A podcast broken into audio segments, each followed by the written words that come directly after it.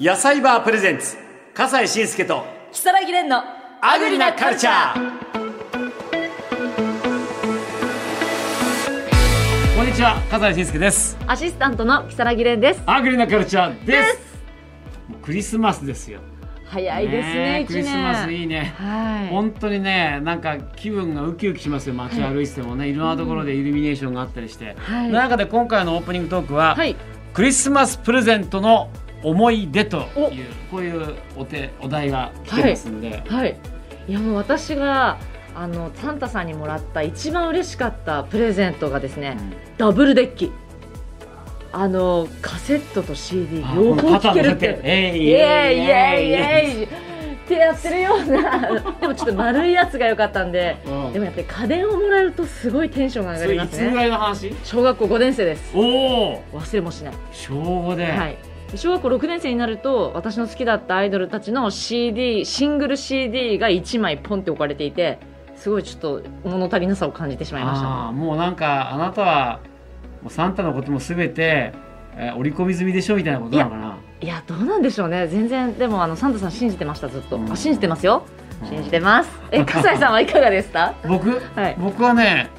小学校4年の時忘れもしないんだけども、はいなんかあのクリスマスはいのパーティーみたいなのを家ではいはい家族でやってて、男3兄弟で、うんであの親2人だからはい5人でやってたんだけども、そしたらバターンってすっごい大きい音が玄関でしたわけおうでうわーとか言ってみんなびっくりしたら団地だったんだけど、はい親が「サンタだ」とか言うわけよあ「えー」とか言って、うんはって行ったらそこにボーリングゲームが置いてあったわけ、全自動のいまだに覚えてるよ全自動なんだけどくるくるくるくる回すと全部あのピンがセットされて、うんうんでまたくるくる回すとピンが流れて、うんまたくるくる回すとピンがセットされてそういうそれをこっちでなんかあのわーってこう球をこう転がしてって倒すんだけど、当時ボーリングブームで。はいもう親父がいろんな大会でチャンピオン取るぐらいすごいすごい優秀な人でマイボールとかマイシューズとかマイグローブとか持ってる人でさすんごかったのよでそれで俺たちもボーリングゲームがもらえて、もう本当に私サンタが来たんだよね家にさそれがもう衝撃だったの、はいうわっつってやっぱテンション上がりますねそういう大きいものとか、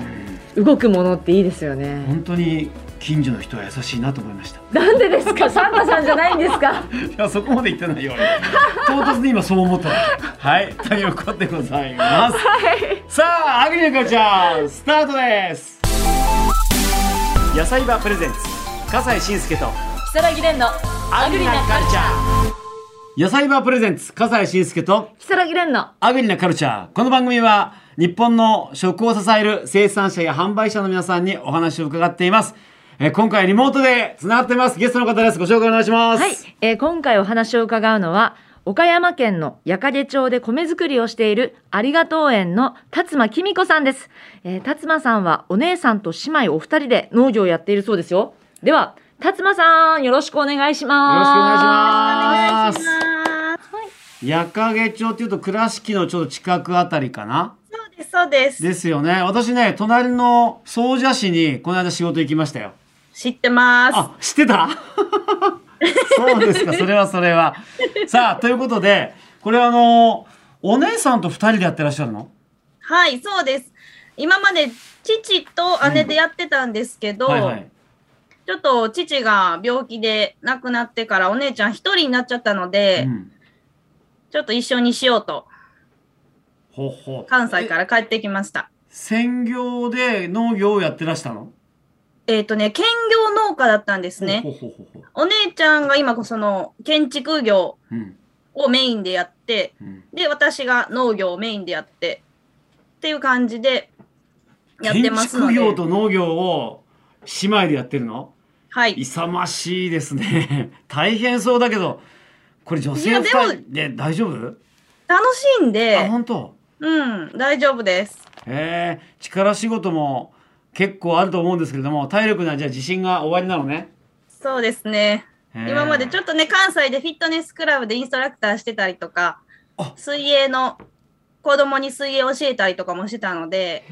とそれで体なん力かだけは。基本的に元気そうだってすごいパワフルなのは、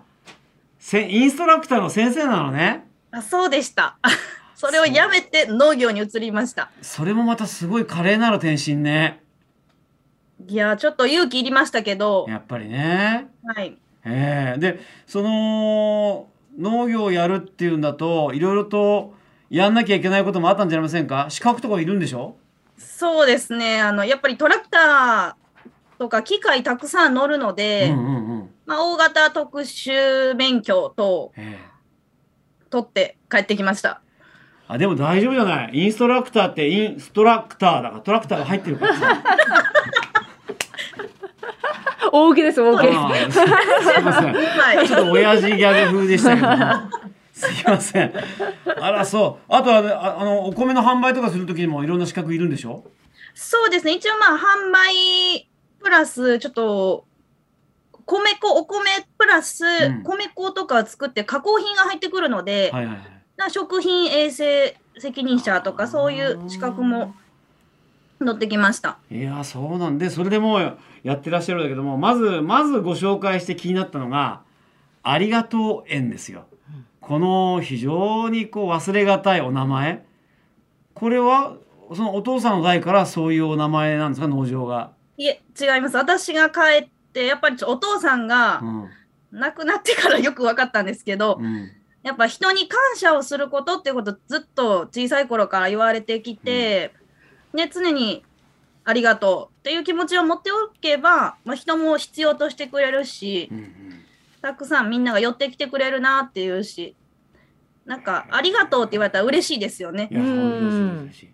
なかなかありがとうを屋号にするような場所ってないから、はいすごいいいなと思いましたよ。うんオリジナル、むしろオリジナル。ね。まあ、そんな中で、ありがとう園さんで作っているのは、まずお米なんですね。もうメインはお米ですうね。んうん。どういうお米をえっ、と、絹娘が一番もうメインとしてはい。行ってますね。絹娘とちょっと姉妹米で、えっ、と、日の光っていうのを作ってるんですが、うんうんうんうんまあ、一押しはもう絹娘なので、こちらに送っていただきま した。絹娘。ねえ。これは、どういう品種これは、その、岡山の品種なんですかいや、もともと鳥取の方にあって、うんうんそれがどんどん、やっぱ中国地方では、やっぱ環境ですね。自然の水とか山の環境に合ったお米っていうので、最終私たちはこれがもう一押しです。へえ、じゃちょっとなんか今日試食できるみたいなんで。はい、そうですね。ねでは、笠井さんに。えいただきますね。はい食べていただきたいと思います。絹娘って名前がいいよね、なんかね。生娘のようで、そうでもな く、絹娘。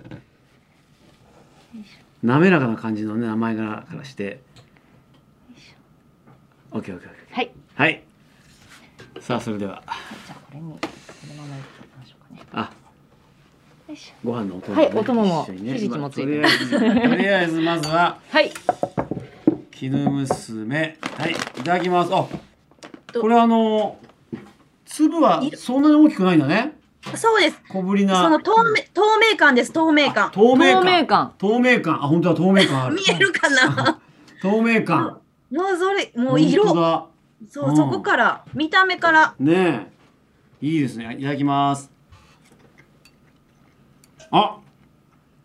結構弾力ある。つうか粘りがあるっていう か、食べ応えばっちり。美味しい。 そう、私も先ほどいただいたんですけど、うんあのーお米好きとしてもとっても美味しくいただける、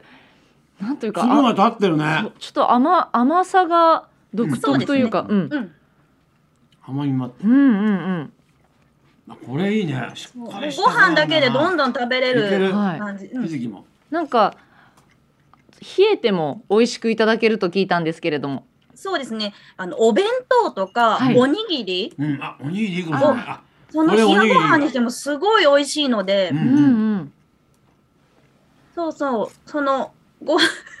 笠井さんのめっちゃ食べますいね。や、あ美味しいと思う。美味しいなもん。りがとうございます。いや、これ食べ応えあるね。はい、粒の感じが、もう舌で感じられるしう、ん感触。いありがとうってあ感じりでがすとうねございます。や、ほんま、おい、あ ほんとありがとうございます。ねえ、ありがとうございます。ありがとうございます。いやー、でその絹娘は本当一押しで美味しかったんですが日の光っつのも作ってらっしゃるはい、日の光もあるんですが、日の光はどちらかというと、ちょっと丼、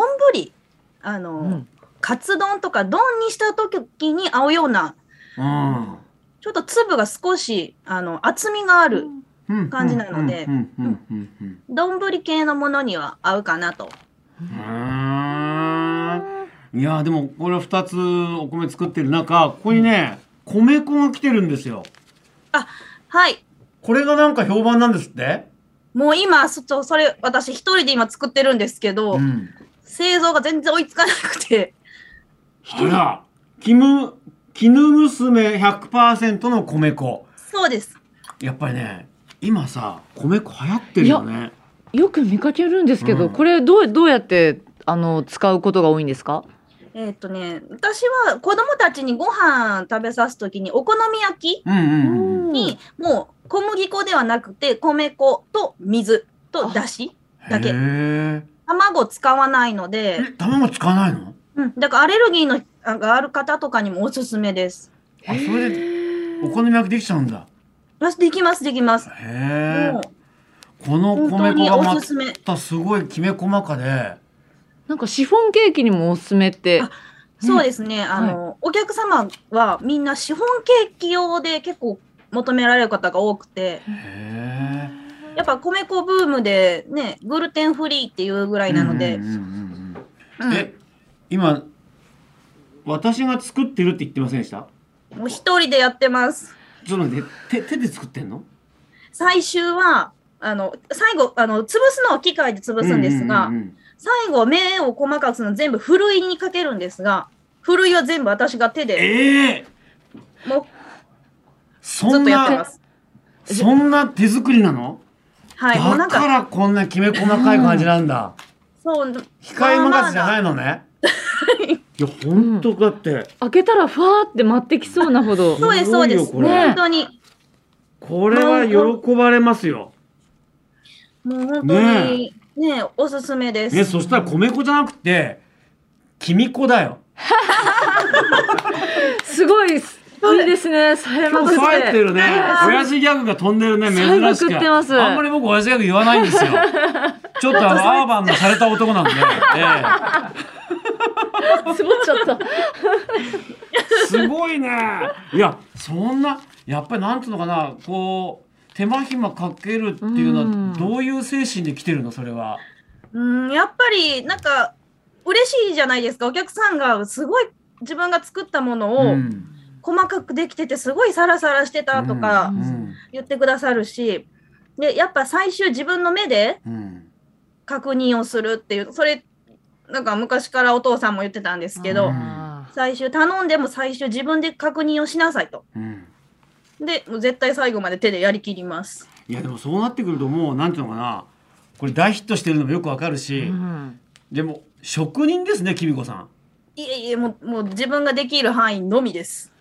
笠井さん、あはいとこんなものも届いてたんですけど、これ何これおこれは何ですか？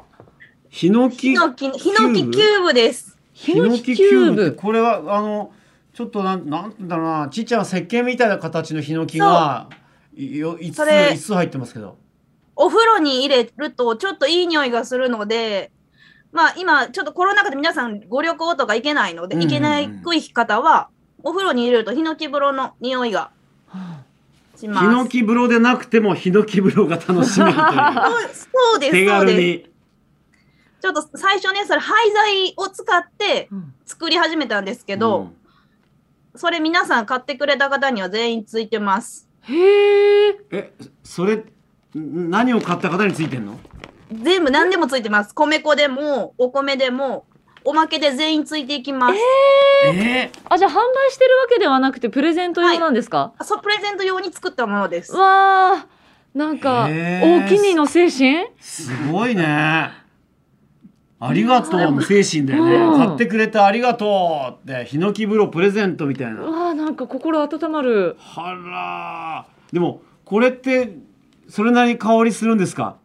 しますします。お水につけるとうんちょっと匂いがします。でまた何度も使えるのはい、繰り返して使えるし、うんもし匂いがなくなったら、アロマオイルをちょっと垂らして、うん玄関に置いとくと、またちょっといい匂いが。おしゃれへーすごいなでもななんかこうとってもいろいろ考えてらっしゃってでじゃあねおお姉さんと一緒にやってるって言いますけども主にきみこさんの方が農業を担当してるってことなんですねじゃあ。そうですね。へーいやでもそうですそういったね実際にこうインストラクターの世界からトラクターの世界に入っていって さそれでどうですか大変さ喜びいろんなものがあると思うけど、でも一番は楽しいですね。楽しいうん。なんかやっぱ重いものとか持つの辛いですけど、うんやってて、なね、なんか、せなん出来上がりのものとかうん目に見えるのでう、んね、やっぱ姉と二人なので面白おかしく言い合いながらうん気も使わず、うんまああいけるので関西の人だしねはいそのあたりは明るさでカバーってのは分かります わええ根っから明るそうだしね卑弥呼さんはねそれがそれしか取り柄がなくてそんなことない ですよ。でも、あのどうですか、これからね、まあ、こう、取り組んでいきたい、こういうふうにしていきたいなんて夢はどんなのがありますか。うん、もっとお米うん。を、お米もしくは絹娘ですね絹娘をもっと日本中の方に知っていただきたいっうんうんていうのがあるので、まあ、夢としては、まあ、自分で車運転してあのお米の移動販売試食をしながらしてもらいながらうん。うんっうんうん。ていうのができたらなっていうのは理想です。ああ、すごいね、でも、それやってると、これができなくなるよね。それはちょ っとそ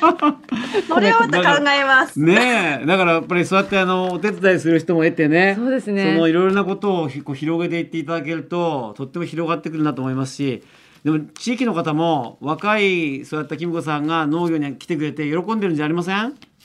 そうですね、結構ね、皆さん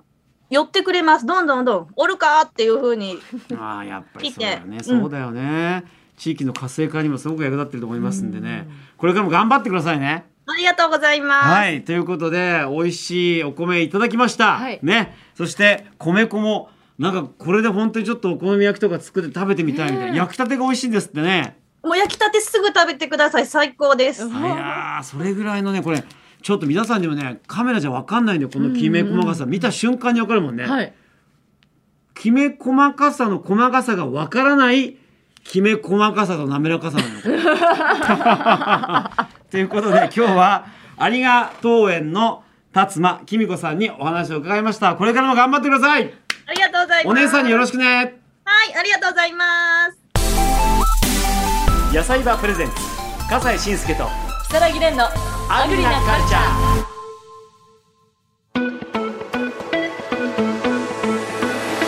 いやー辰間きみ子さん明るかった。はいすごい素敵な方でしたパワフルだったし、はいだってこれ自分で作ってるって言ったけども実は